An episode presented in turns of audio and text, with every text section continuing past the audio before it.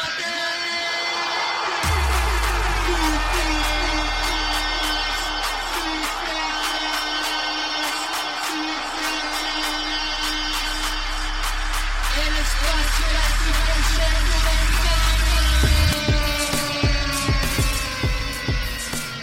Muy buenas amigas y amigos de Footcast, el espacio del fútbol centroamericano. Les saluda José Soro y estamos en el episodio 73 de este podcast en el cual le hemos venido tocando el tema de la Liga CONCACAF 2019. El episodio 72 versó exclusivamente sobre esta competición, sobre el sorteo que se llevó a cabo el 30 de mayo. El día de hoy estaremos analizando con más detalle cada una de las llaves y esto desde las voces de compañeros y compañeras a lo largo de la región centroamericana que nos estarán hablando de esos clubes y de las posibilidades que tienen los clubes de cada país para pasar a las, a las rondas siguientes y ver quién resulta campeón de esta edición de la Liga CONCACAF 2019. Footcast, el espacio del fútbol centroamericano. Así que iniciamos, vamos a empezar en Guatemala, para esto tenemos nuestro amigo Minor Mazariegos, quien siempre nos aporta con elementos muy interesantes del fútbol chapín y esta vez pues queremos conocer Minor eh, sobre la actualidad del fútbol de Guatemala y cómo llegan los clubes a esta competición y cuáles son las posibilidades por supuesto para que tanto Antigua como Comunicaciones así como el equipo de Guastatoya, se presenten de una buena forma aquí en la Liga CONCACAF 2019. Así que saludos Minor y bienvenido nuevamente a Footcast. ¿Qué tal, José? Un gusto siempre platicar de fútbol eh, y más en, estos momentos que estamos hablando de, torneos internacionales. Primero, para nosotros siempre es una emoción el, regresar al plano internacional. Ya Guastatoya lo hizo recientemente, pero esta vez son ya los tres equipos que, que van, que es Guastatoya, Antigua y Comunicaciones. Vamos a tratar de sintetizar un poco. Primero, eh, Comunicaciones versus Maratón, una serie bastante pareja. Eh, históricamente los equipos hondureños y guatemaltecos han, han dado un nivel muy, muy, parejo. Antigua espera rival con de Canadá. Y lo único que sí no me gusta para nada es de que el sorteo de la CONCACAF haya dejado a que si Comunicaciones clasifica, el rival va a ser Guastatoya. Siento que en, octavos de final es muy rápido eso. Pero bueno, así es ese sorteo y, y qué le vamos a hacer, ¿verdad?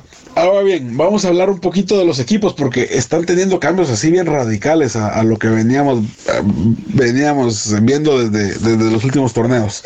Primero Comunicaciones. Comunicaciones cambió a su presidente. Pedro Portilla se fue al Atlas de, de México y en su lugar vino Juan García, que era el presidente de Antigua. Con eso te digo que son muchos los cambios que hay. La venida de Juan García trajo también de la mano a José El Moyo Contreras, Em, que es como que el último ídolo de, comunicaciones. El Moyo em, es muy querido por la, por la afición que ama, muchos títulos ha, ganado con ellos, se había ido a Antigua y bueno, retorna. Eh, para ellos es como que su, su gran capitán. Eh, viene también Agustín Herrera, el mexicano que ha sido goleador tres torneos de los siete que estuvo en Antigua y siempre estuvo ahí punteando en la parte de arriba. Metió en esos siete torneos eh, más de 80 goles. Él regresa a comunicaciones. con él viene también Alejandro Galindo, un volante de contención guatemalteco. Y el entrenador Mauricio que obtuvo tres títulos con, Antigua. Entonces, esos jugadores van de Antigua a Comunicaciones. He reforzados también José Caldeón en la portería, el panameño, que, fue el mundial, fue segundo o tercer portero de, Panamá. Él va a ser el portero de, comunicaciones y Ángel Rodríguez también de Guastatoya llega al equipo blanco. Entonces, aquí en Guatemala, quien mejor se ha reforzado es comunicaciones de los dos equipos que hay en Liga Nacional, es el que mejor se ha reforzado. Quieren ser campeones en Guatemala y el plus es eh, la, el plano internacional, la Liga de CONCACAF. Ahora, eh, Antigua y, Guastatoya están teniendo cambios y aún no sabemos qué vaya a pasar con ellos. Guastatoya perdió su entrenador, eh, Amaini Villato, que sabemos que ha sido, hemos hablado bastantes veces de él y sabemos que ha sido pieza clave en los triunfos de Guastatoya. Entonces es una reestructuración bastante amplia la que se está dando y que apenas está empezando. No podemos hablar mucho de qué, cómo va a ser Guastatoya eh, esta temporada. Y lo mismo en Antigua, se les fue todos los jugadores que mencioné a a comunicaciones, se les fue también el entrenador, bueno, el entrenador se fue un poco antes. Eh, están contratando muchos jugadores jóvenes, 23, 20 años, jugadores que vienen de, de Petapa, de la primera división. Eh, hay que esperar a ver qué pasa con estos equipos, te digo, porque no están teniendo cambios así eh, de jugadores emblemáticos, sino que están teniendo cambios un poquito más sencillos de jugadores sin mucha experiencia. Pero hay que esperar a ver qué pasa. Pero en resumen, aquí Guatemala bastantes emocionados por porque se viene la, la liga de CONCACAF. Eh, qué bueno que Comunicaciones le toca un equipo dueño, un duelo parejo. Y, y, bueno, y lo de siempre, que, que, los partidos se van a tener que jugar en el estadio de Oteo Guamuch, porque ya sabemos que el estadio de Guastatoya es muy pequeño, el estadio de Antigua no tiene alumbrado eléctrico y seguramente los tres equipos van a jugar en el estadio de Oteo Guamuch estas, esta, este torneo internacional. Eh, yo, yo creo que podemos hablar ya un poco más concreto del estilo de juego que van a tener los equipos más adelante, porque como te digo, todavía se están armando.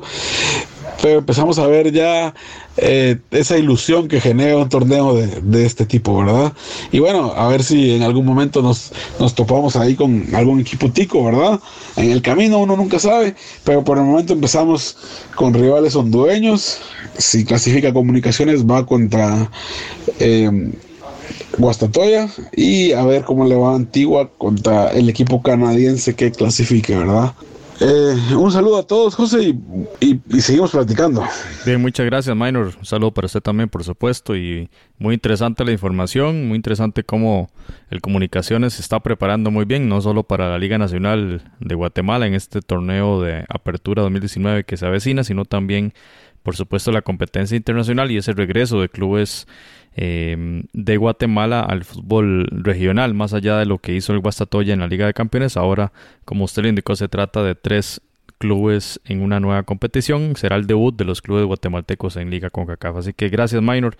Y pasamos ahora a conocer el tema de Honduras. Para ello, eh, tenemos la grata compañía de Julio César Cruz, periodista del Diario Díaz, un diario muy reconocido a nivel regional. Así que Julio César, bienvenido a Footcast y que nos comente por favor eh, la actualidad de los clubes de Honduras en, en, función de esos cruces que determinó la CONCACAF, que lo recordamos, Maratón jugará contra Comunicaciones en la ronda preliminar y en octavos ya está sembrado el Motagua contra Managua FC, así como el Olimpia, quien espera al ganador de Antigua contra Canadá 2. Eh, bienvenido Julio César y Agradecemos la información que nos tenga sobre los clubes de Honduras. Hola, ¿qué tal amigos? Eh, un gusto saludarlos.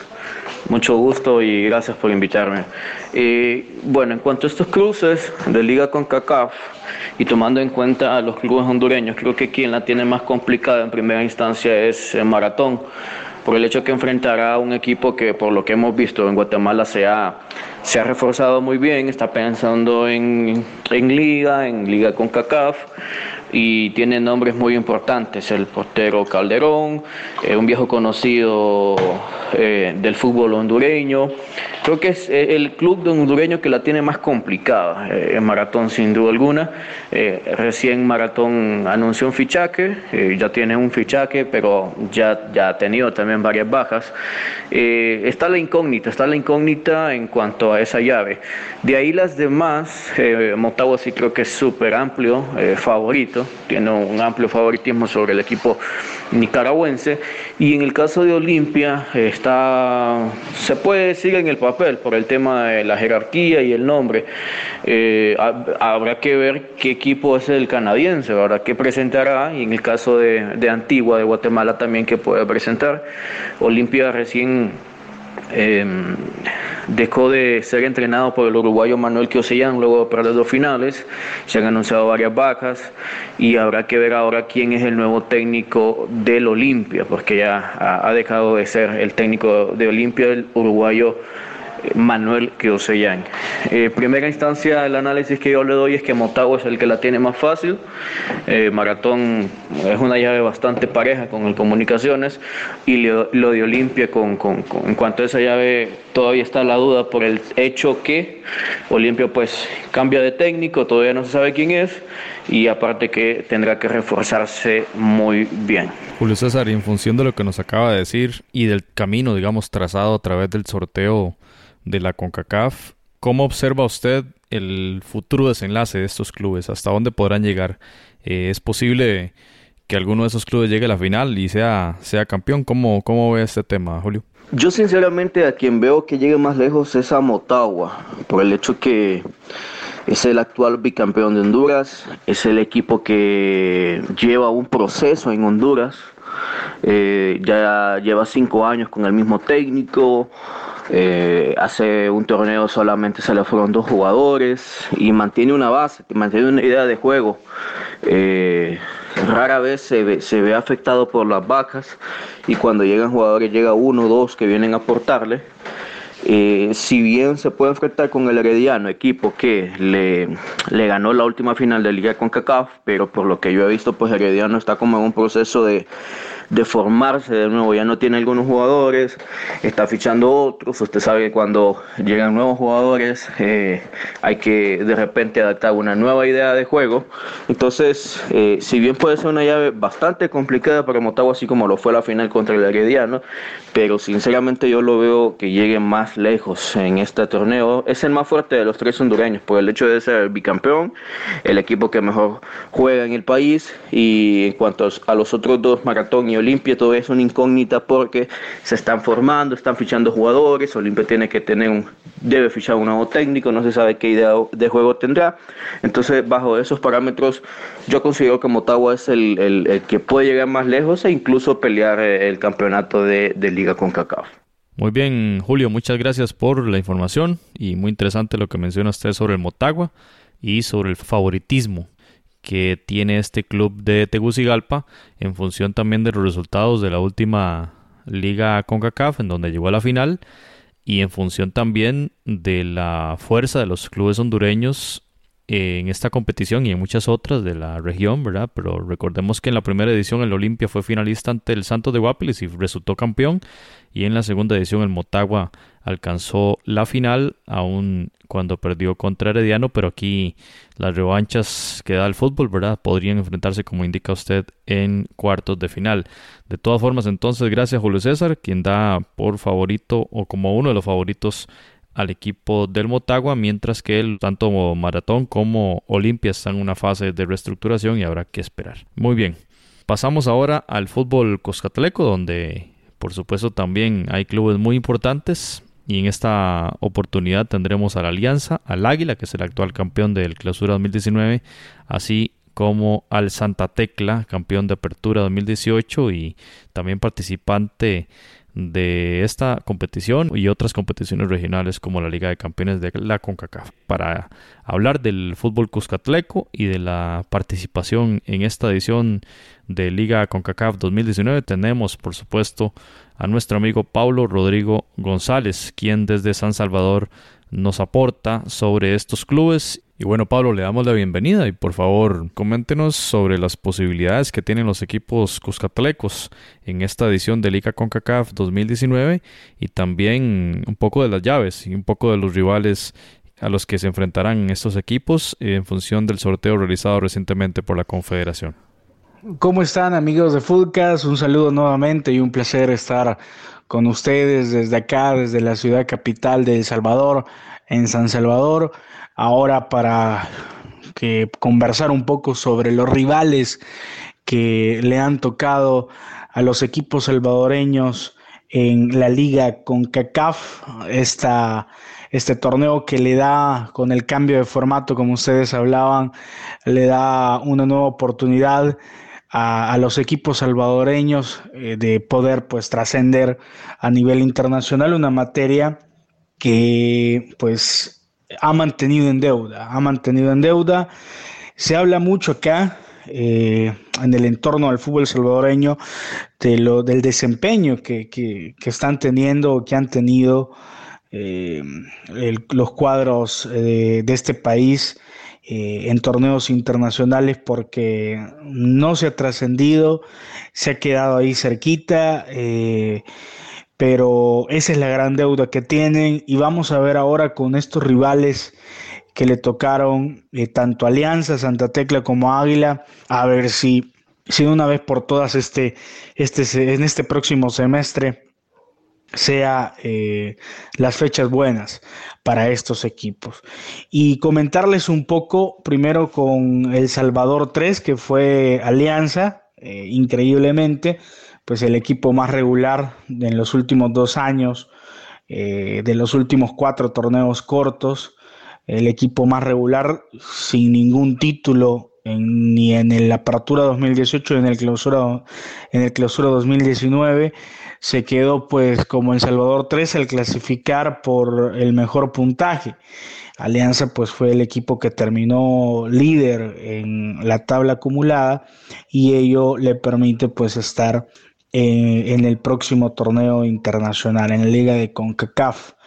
Eh, estaba esperando Alianza el fin de semana pasado su rival pero al final el equipo de San Francisco de Panamá pierde eh, la final, eh, pierde la final en Panamá y pues al ser Panamá 3 eh, va a jugar ahora con, con el cuadro aliancista, ahí por el mes de finales de julio, principio de agosto, va a jugar contra los salvos de la Alianza. Primero jugarán acá en el estadio Cuscatlán y luego eh, estarán visitando allá eh, en La Chorrera, que es el, pues, la localidad donde juegan el San Francisco.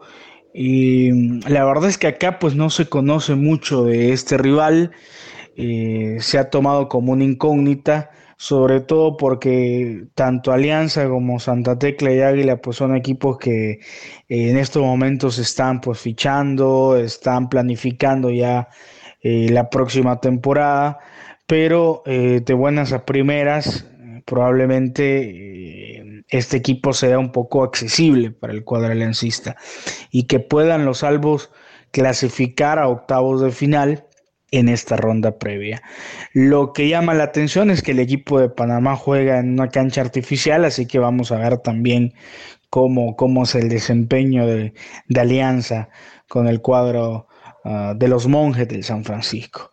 Y luego pues Santa Tecla que al ser campeón de la apertura, de la apertura 2018 clasificó como El Salvador 2 y se va a enfrentar a un histórico de Nicaragua, al Real Estelí el Real Estelí que pues ha dado mucho de, qué hablar en torneos eh, internacionales de las últimas temporadas, ha sido un rival eh, muy complicado, eh, sin embargo pues Santa Tecla se, se, va a reforzar para este torneo, pensando en este torneo y en, el, y en la próxima temporada en general y tiene la ventaja de cerrar como local en el Estadio Las Delicias, un Estadio de Las Delicias que por cierto eh, ya fue entregado a la municipalidad eh, y con, un, con una cancha sintética, con un césped sintético nuevo. Así que estará estrenando cancha sintética el equipo de Santa Tecla para el torneo. Así que eh, creo que me parece también que Real Estelí, si no me equivoco, también juega en cancha sintética eh, en Nicaragua. Así que va a ser un duelo donde ambos equipos conocen cómo jugar en ese tipo de canchas y me parece que no son tanto Santa Tecla como Real Estelí son, a pesar de que Estelí es un equipo histórico, pero en estas lides y en estos nuevos formatos de, de, los torneos internacionales de CONCACAF no han sido equipos que tampoco pues han, han trascendido tanto, así que va a ser un, un, bonito duelo y yo creo que, que, Santa Tecla es su leve favorito ante el, ante el cuadro de Esteli. Y finalmente el último campeón del fútbol salvadoreño, el actual monarca, Club Deportivo Águila, que clasifica como El Salvador 1, no solo por ser campeón del clausura 2019, sino también por terminar como con mejor puntaje de los dos campeones, eh, con Santa Tecla terminó con, con, mejor puntaje, así que clasificó directamente octavos de final y estaría esperando rival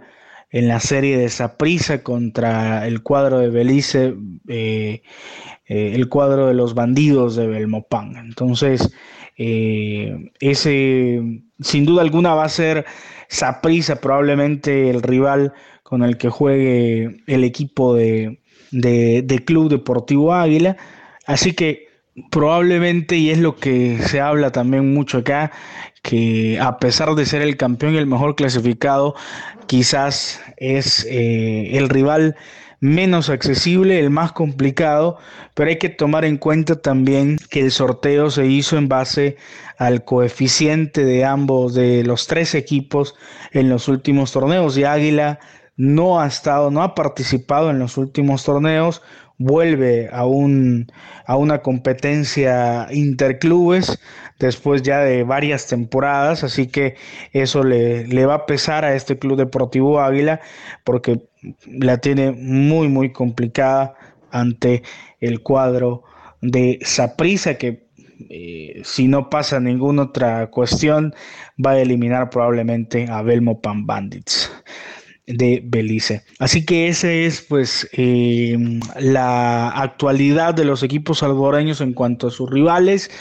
Eh, no ha sido un sorteo tan esperanzador porque también Santa Tecla si clasifica y elimina Real Estelí va a jugar contra eh, el San Carlos, contra el actual monarca de fútbol de Costa Rica. Así que, eh, y si clasifica Alianza, estaría jugando con el actual campeón, también el actual monarca del fútbol panameño. Así que no ha sido, ha sido un sorteo benévolo para los cuadros, eh, los cuadros salvadoreños, los equipos salvadoreños, pero como les mencionaba, se sigue pagando derecho de piso porque el coeficiente no, no los ha acompañado para poder estar en, un, en bombos con donde pues les toque rivales accesibles, ¿verdad? Sin embargo, pues este nuevo formato yo creo que también promueve eh, la competitividad un poco más pareja de solo llegar y enfrentar a un equipo mexicano, un equipo estadounidense. Así que vamos a ver cómo se van formando los, los equipos del Salvador y vayan enfrentando estos, eh, vayan enfrentando esta competencia y estos rivales, eh, donde esperemos que trascienda y que lleguen más allá de un octavo o cuartos de final. Bien, Pablo, de verdad que muchas gracias por ese detalladísimo informe sobre la alianza, eh, el Águila y Santa Tecla y cómo llegan a esta competición y el análisis en función de sus rivales. Y bueno, interesante lo que mencionaba usted, lo del estadio Las Delicias y el tema de la cancha sintética, así como también que la cancha del Estadio Independencia, estadio del Real Estelí, es un estadio con césped artificial, lo mismo que el rival en octavos para cualquiera de estos dos equipos, que sería la Asociación Deportiva San Carlos de Costa Rica cuyo Carlos Ugalde Álvarez, el estadio, es también un, estadio con césped artificial. Bueno, pero esto también está ahí como en espera de la aprobación de la CONCACAF para el uso de su gramilla. Muchas gracias de nuevo por la información, Pablo, detalladísima y, y nos da muchas luces respecto a lo que podemos esperar de los clubes cuscatlecos en esta edición de Liga CONCACAF 2019. Eh, un saludo amigos, un gusto siempre estar con ustedes y pues nos seguimos escuchando. Hasta pronto. Usted está escuchando Footcast, el espacio del fútbol centroamericano.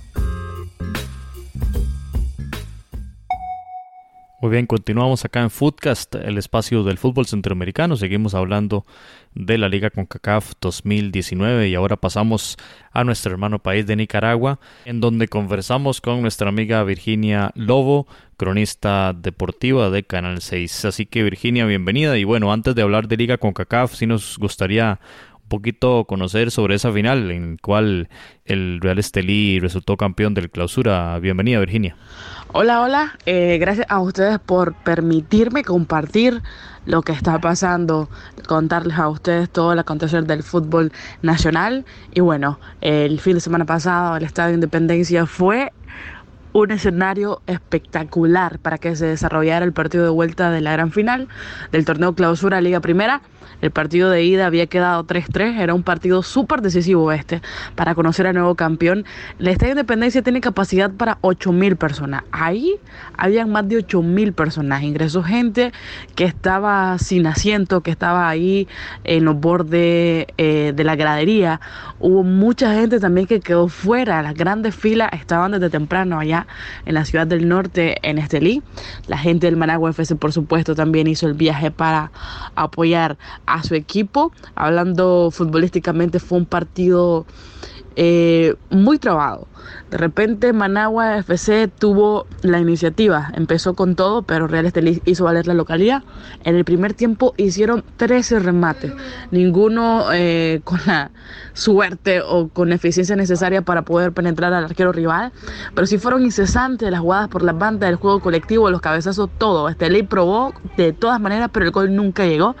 Managua FC tuvo una oportunidad clarísima, clarísima al minuto 85 de haberla concretado, la, el final hubiese sido otro. El final hubiese sido otro, pero nada.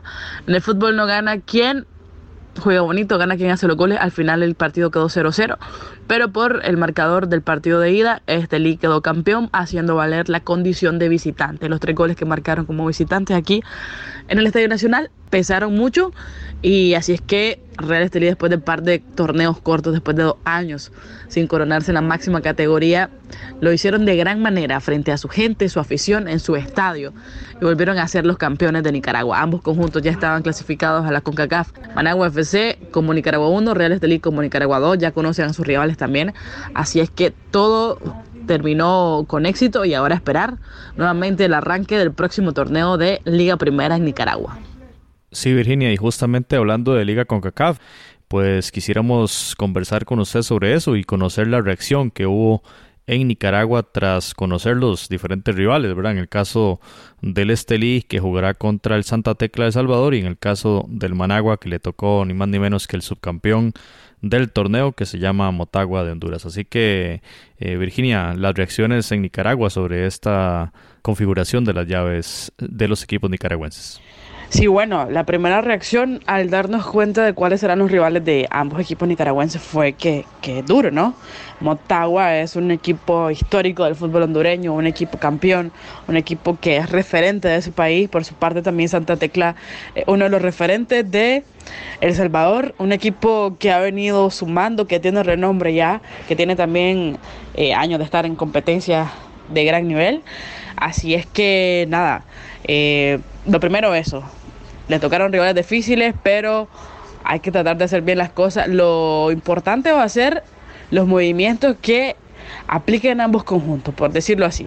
Ya ha terminado el torneo de clausura, ya se está moviendo todo el mercado de fichajes, ya jugadores han dado, han dado baja de los equipos. Bueno, Real Estelí este momento no se ha pronunciado, pero Managua FC sorprende que si ya le ha dado baja a par de jugadores y me llama la atención que son los más claves. Justo Lorente Collado que es el arquero titular de la selección y fue el arquero que estuvo con el Managua FC esta temporada. Este no va a estar, terminó su contrato y no lo renovaron. Seguramente justo será el arquero que abre el partido del viernes contra Argentina. Y el otro es Eduard Morillo. Eduard Morillo es un venezolano que ya tenía rato jugando por el fútbol nacional. Había sido campeón ya con el Managua FC en el torneo anterior. Este año quedó líder de goleo con 20 anotaciones y se va del club. Anunció que se retira del club, eh, eh, rescindió contrato, no sé, tendrá mejores ofertas a nivel centroamericano o por otro lado. Pero bueno, son dos bajas para mí muy sensibles para el conjunto del Managua FC, que me parece al que le tocó el más complicado. Y nada, a esperar quiénes serán los refuerzos que tendrán ambos conjuntos para llegar un poquito más compacto a esta competencia que sabemos que ya es otro nivel. Bueno, Virginia, muy interesante lo de estas dos bajas del Managua, ¿verdad? Y vamos a ver cómo se va a reforzar de cara a esta competición. Y finalmente, quería simplemente preguntarle y corroborar con usted si los clubes van a utilizar sus respectivos estadios, ¿verdad? En función también de lo que vimos la temporada anterior, en el cual Ferretti utilizó el estadio acá en Costa Rica, el estadio del Herediano. Entonces, corroborar con usted, Virginia, si los clubes van a, utilizar sus reductos. Sí, sí, claro. De hecho, ya las sedes están.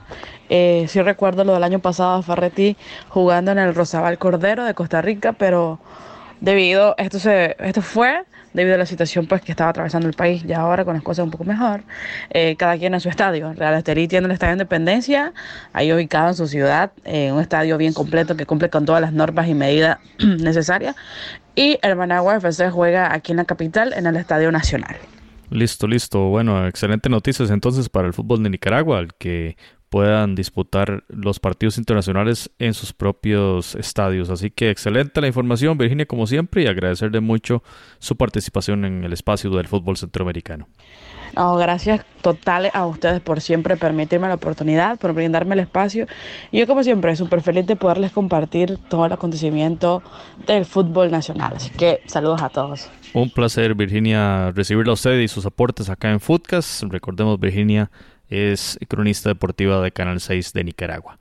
Bien, y para ver el caso de los equipos de Costa Rica, tenemos la grata presencia de Steven Noviedo, es periodista del diario La Nación, de su sección de deportes. Y bienvenido, Steven, de nueva cuenta al espacio del fútbol centroamericano. Y nos gustaría conocer su reacción sobre los cruces, ¿verdad? El Saprissa contra el equipo de Belice, San Carlos, que tendrá que esperar al ganador entre Santa Tecla y, el Estelí y el Herediano que ya tiene rival, que es el Waterhouse de Jamaica. Así que Steven, su análisis sobre las posibilidades de estos equipos de Costa Rica de cara a la Liga CONCACAF 2019. Bienvenido, Steven. Saludos, eh, José, a todos los amigos de Footcast. Sí, eh, con respecto a las posibilidades de los equipos de Costa Rica en, en Liga CONCACAF, bueno, hay que mencionar lo de lo del Deportivo Saprissa que tendrá que jugar la primera ronda, la ronda previa, ¿verdad? Contra el Vermo Pan Bandits de de Belice. Creo que este no debe ser un problema para el equipo morado, no tiene que tener ningún tipo de dificultad el conjunto de, Walter Centeno para sacar esta, esta serie ante un equipo claramente en el papel, respetando a todos los, equipos obviamente, pero en el papel es el equipo muy inferior al, al Deportivo Saprissa, ¿verdad? Que será la primera participación que tenga en esta liga con CACAF. El Saprissa siempre había quedado clasificado en las últimas oportunidades a la Liga de Campeones y entonces no había tenido la oportunidad de jugar en las dos ediciones anteriores. Y igual, cuando el Saprissa pase a la siguiente ronda, si es que lo logra, eh, en ya en los octavos de final, el Águila del Salvador me parece otro rival que no debería eh, ponerle tan difícil el asunto al Deportivo Saprissa. El Saprissa es un equipo eh, muy grande a nivel de, Centroamérica. Creo que el más importante, sin, sin temor a equivocarme el que ha hecho las cosas más importantes a nivel de, de CONCACAF, yendo a un Mundial de Clubes, eh, ganando CONCACAF en varias oportunidades. Entonces, creo que esa prisa, desde mi punto de vista y observando la llave, lo mínimo que debe hacer esa prisa es llegar a... Yo proyecté un poco las, las llaves. Eh, a las eh, semifinales contra el Olimpia de Honduras, ¿verdad? Que en el papel uno siente que, que puede ser un equipo que llegue a esa distancia. También los equipos panameños, ojo que son complicados, ¿verdad? Ya los hemos visto en las últimas oportunidades y me parecen equipos, equipos buenos. Hay que ver si se, que, con qué se termina de reforzar el Saprissa también de cara a este torneo porque obviamente tiene una exigencia importante.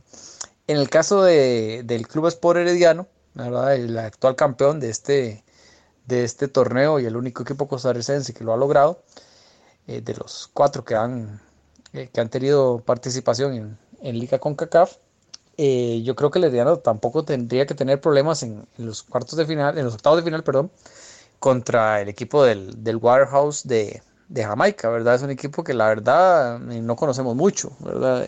para, ser, para ser muy honestos, vimos el, torneo anterior, un equipo jamaiquino que, que jugó contra el, contra el Santos de Guapiles, que le complicó mucho el asunto al, al Santos de Guapiles de, de Costa Rica pero es un equipo, son equipos que tienden a ser más físicos que tácticos o técnicos, ¿verdad? Entonces el Herediano nada más tiene que tener cuidado en ese aspecto y no debería tener problema para poder eh, avanzar a los cuartos de final. Y ojo que ahí los cuartos de final sí se le pueden poner muy difíciles al, al Herediano si eh, el Motagua termina sacando su serie, que creo que, que no va a tener también problemas contra el equipo nicaragüense.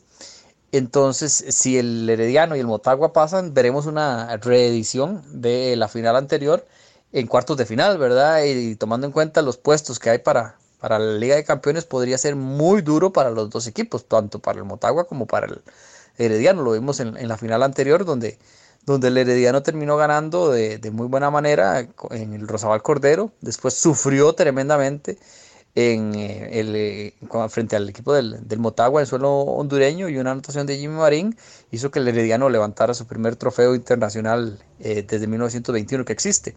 Entonces, el Herediano, ojo, que creo que la primera ronda no va a tener problemas, pero la segunda está muy difícil si es que los dos pasan, ¿verdad? Obviamente, eh, en el papel, el Herediano y el Motagua son, son favoritos, pero ya sabemos que el fútbol nos da sorpresas todos los días y no podemos eh, menospreciar absolutamente a nadie. Con respecto al equipo de, de San Carlos, ¿verdad? Que San Carlos no conoce su, su rival de momento, San Carlos es el actual campeón de, del fútbol de Costa Rica, lo hizo por primera vez en su historia, un equipo dirigido por Luis Antonio Marín, que había sido eh, asistente técnico de don Jorge Luis Pinto y de Oscar Ramírez en los últimos dos procesos eliminatorios de, de Costa Rica rumbo a, a los mundiales de, de, Brasil 2014 y de Rusia 2018. Sale por primera vez a dirigir a un equipo. Toma San Carlos, un proyecto económicamente muy bueno, de una inyección económica que ha tenido el equipo norteño y eh, lo hace de, muy buena manera. Eh, yo creo que San Carlos le tocaría el equipo de, Santa Tecla, el Real Estelí, si no me equivoco, de, Nicaragua. Yo esperaría al Santa Tecla en, esa, en, esa, en esas instancias, lo vi contra el Herediano, es un equipo bueno de, El Salvador, complicado, de esos rudos, eh, difíciles que, que nos ha acostumbrado el equipo o el fútbol salvadoreño. Pero igual creo que San Carlos tiene la capacidad para, para derrotarlo. San Carlos eh, se ha reforzado de manera interesante con la llegada de, Jairo Arrieta. También eh, ahora mm, se va a quedar con, con Minor Scoe, otro jugador importante. Tiene Álvaro Saborío, eh, Randy Chirino, Rachid Chirino. tiene la baja de Albert Villalobos, que creo que es un jugador que lo, hizo bastante bien. Se le da continuidad a Roberto Córdoba, a Esteban Ramírez, a José Luis Cordero, Osvaldo Rodríguez. Creo que es un equipo que, está bien trabajado y que puede hacer las cosas de, muy buena manera. Para ir finalizando, yo creo que eh, desde mi punto de vista, el Saprissa está obligado a llegar a la final. Saprissa es un equipo que tiene que estar en esas instancias. El Herediano y San Carlos, eh, creo y me gustaría que se enfrenten, eh, que se enfrenten en, una, en una semifinal, pero creo que el camino del Herediano es más difícil que el de San Carlos. San Carlos creo que puede tener un trayecto menos complicado para meterse ahí en semifinales, pero creo que sin duda los tres equipos costarricenses van a ser eh, de los candidatos para ganar este, este torneo. Vamos a ver qué pasa al, final con, con, este torneo, que a mí el formato de clasificación ahora para la Liga de Campeones de CONCACAF no me gusta, que sean seis equipos, pero al fin y al cabo son decisiones de, de la CONCACAF, hay que respetarlas. Eh, y ahora veremos seis equipos que irán al otro torneo, cuando el torneo pasado solamente el campeón, que fue el Club Sport Herediano, eh, terminó clasificando a la Liga de Campeones de la CONCACAF. Un abrazo, José, para, para usted y para todos los amigos de, de Footcast y gracias por tomarlo en cuenta. No, no, no, al contrario, Steven, muchas gracias a usted más bien por su participación acá en Footcast y por el análisis de los equipos de Costa Rica de cara a esta competición del 2019. Estaba revisando justamente los datos del Waterhouse. Eh, indica que eh, la única participación internacional a nivel de la Confederación fue en la edición 2014-2015 de la Liga de Campeones de la CONCACAF, donde compartió grupo con el DC United y el Tauro de Panamá. Logró eh, en esos cuatro partidos seis puntos, es decir, le ganó los dos partidos al Tauro. Así que nada más para darnos una idea del el nivel que puede llegar a tener este equipo de Jamaica, que será el, rival del Club Sport Herediano, actual campeón de la Liga CONCACAF. Y también, como lo menciona Steven, bueno, si, si se llega a dar esa semifinal Saprissa Olimpia, sin duda que sería realmente una serie de, de, choque de gigantes, los dos equipos quizá los más grandes de Centroamérica. Y bueno, ya veíamos en otras ediciones, por ejemplo en, un CAF, ¿verdad? Cuando se enfrentaban esos clubes o en la liga, eh, en aquel campeonato de los grandes de Centroamérica más bien, donde el Olimpia y Saprissa chocaban, ¿verdad? Y ahora pues en esta nueva competición tienen la oportunidad si todo sale según la lógica del fútbol, cosa que no sería nada raro tampoco que, que las cosas no resulten así. Y pues de darse, eh, se enfrentarían hasta en semis en ese choque, digamos, el clásico centroamericano entre el, el más ganador de Honduras versus el más ganador de Costa Rica. Bueno, muchas gracias a Steven por el análisis sobre estos clubes costarricenses en la Liga CONCACAF 2019.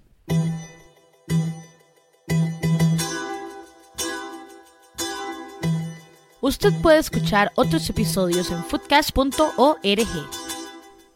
Bien, y para cerrar este episodio 73 de Footcast, nos falta ver el tema de los equipos de la Liga Panameña de Fútbol y su participación en esta Liga CONCACAF 2019. Recordemos que el Panamá 1 resultó ser el Tauro FC, campeón de la Apertura 2018, el Panamá 2, el Club Atlético Independiente, equipo de La Chorrera, campeón del Clausura 2019, así como el Panamá 3, el San Francisco, también de la ciudad de La Chorrera, y el subcampeón con más puntos en la tabla acumulada del torneo Apertura 2018 y del Clausura 2019. Así las cosas, el equipo de el San Francisco, empecemos por este Panamá 3, que tendrá que ir a ronda preliminar. Este equipo de la Chorrera tendrá que jugar contra el Alianza, como ya lo mencionó Pablo Rodrigo González, y ese cruce iniciará en el estadio Cuscatlán y cerrará en el Agustín Muquita Sánchez. Eh, veíamos extrañamente que la CONCACAF en su página web anunciaba que era un duelo inédito entre equipos de El Salvador y de Panamá, cuando más bien eh, hay información en varias fuentes de internet que justamente Alianza se enfrentó con el Club Deportivo La Previsora, que era el nombre anterior de este mismo equipo San Francisco de la Chorrera, que se enfrentaron en la Copa de Campeones de la CONCACAF en el año 1990 con el triunfo abismal del equipo salvadoreño 12 goles por uno. Entonces venció y es el único antecedente, digamos, directo que tienen ambos cuadros, aunque también el equipo de San Francisco había jugado en la Liga de Campeones 2008-2009 y compartido en el grupo B con el Luis Ángel Firpo, equipo salvadoreño, al cual, en el cual más bien sufrió derrotas en ambos partidos, 0-1 en Panamá y 2-3 en El Salvador. El Luis Ángel Filipo eh, ganó los dos juegos y en aquella ocasión el San Francisco eh, empató en casa contra los rivales más difíciles del grupo, si se quiere, el Pumas y el Dynamo Houston. 0-0 eh, contra el equipo de Houston, 1-1 contra el equipo mexicano. Únicos dos puntos que tuvo ese equipo panameño en toda la competición y bueno, como ya indicamos, perdió los dos partidos contra el equipo salvadoreño y perdió los juegos de visita tanto en México como en Estados Unidos. Dos puntos terminó en el fondo de la tabla de ese grupo B en aquel año 2008. Bien, y eso es como los antecedentes que tiene este equipo de San Francisco, ¿verdad? Y, y, que vamos a ver cómo le va a ir contra la Alianza, que es un grande del Salvador, sin duda que la tiene bastante difícil este equipo de la Chorrera que repetimos jugará en el partido de vuelta en el Agustín Moquita Sánchez. Y bueno, sobre los otros dos equipos panameños poco se puede decir en función también de que no están eh, listos los rivales. El Tauro FC recibirá al ganador del PR1, que es justamente ese duelo entre Alianza y San Francisco. Eh, de ganar el San Francisco, entonces se daría un duelo panameño en octavos de final y eh, se repetiría un duelo panameño en la competición hasta en semis porque el equipo del CAI está en otra parte, en otro sector, digamos, de las llaves de la competición. Así que eh, existe la posibilidad, si el San Francisco elimina a la Alianza, de que se dé entonces el juego o más bien el duelo panameño en octavos de final entre Tauro y San Francisco, pero bueno, eso es apenas una de las posibilidades. La otra posibilidad es más bien otro enfrentamiento entre equipos del Salvador y equipos de la LPF. Em, en el caso del CAI, que ya recordando la participación de la pasada Liga de Campeones, resultó un equipo, si se quiere, en el mejor competidor centroamericano de este torneo recién concluido en el primer semestre, en el torneo más importante de la Confederación a nivel de clubes. Y el CAI viene también a participar en esta edición de Liga CONCACAF 2019. Jugará contra el ganador entre el Robin Hood y el Capoís de Haití. El que Robin Hood es, de Surinam, así que con toda seguridad el CAI enfrentará a un equipo del Caribe. Y pues bastante bien, digamos, uno vería de antemano las posibilidades del CAI de pasar a cuartos de final. Pero bueno, en el fútbol nada está escrito y hay que esperar, eh, hay que esperar los resultados. Y se enfrentaría en cuartos de final el CAI al ganador entre el Águila y el PR3, que es la serie que disputa el Saprissa, ya lo mencionó Steven en su análisis. Así que bueno, amplias posibilidades para los equipos panameños que, como lo hemos indicado en reiteradas ocasiones en Footcast reflejan un crecimiento general del fútbol canalero en todos los niveles, en fútbol femenino, en fútbol masculino y en, y en este último caso, tanto a niveles de clubes como de selecciones y en el nivel de selecciones en todas las edades, ¿verdad? Bueno, y aquí conversando en el tema de clubes, pues muy importante la participación panameña y no dudamos de que sean rivales que mm, vayan a llegar lejos en esta competición de liga de CONCACAF. Recordemos que en la primera edición Árabe Unido y Plaza Amador llegaron a las semis.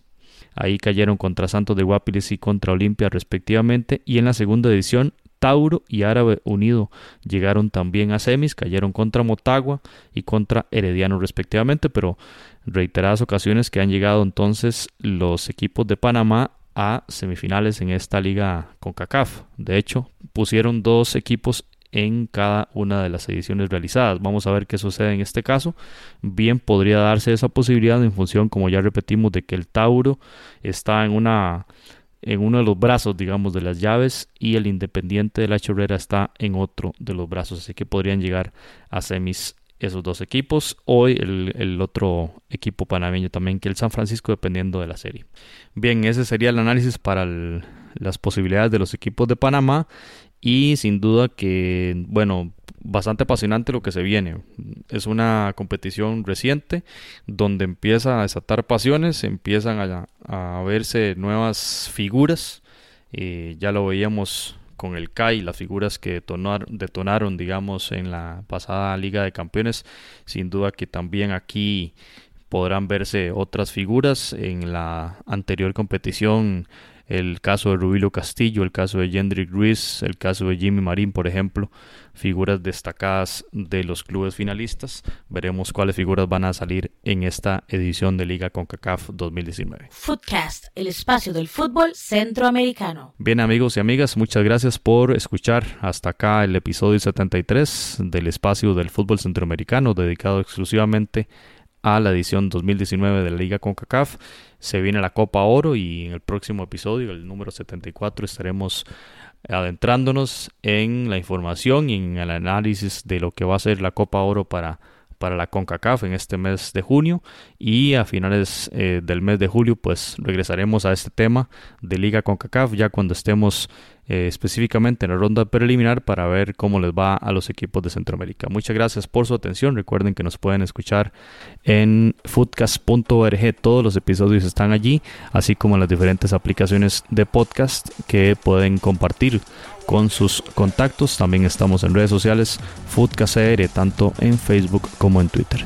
Muchas gracias por su sintonía. Nos escuchamos en el episodio 74 del espacio del fútbol centroamericano. Podcast, el espacio del fútbol centroamericano.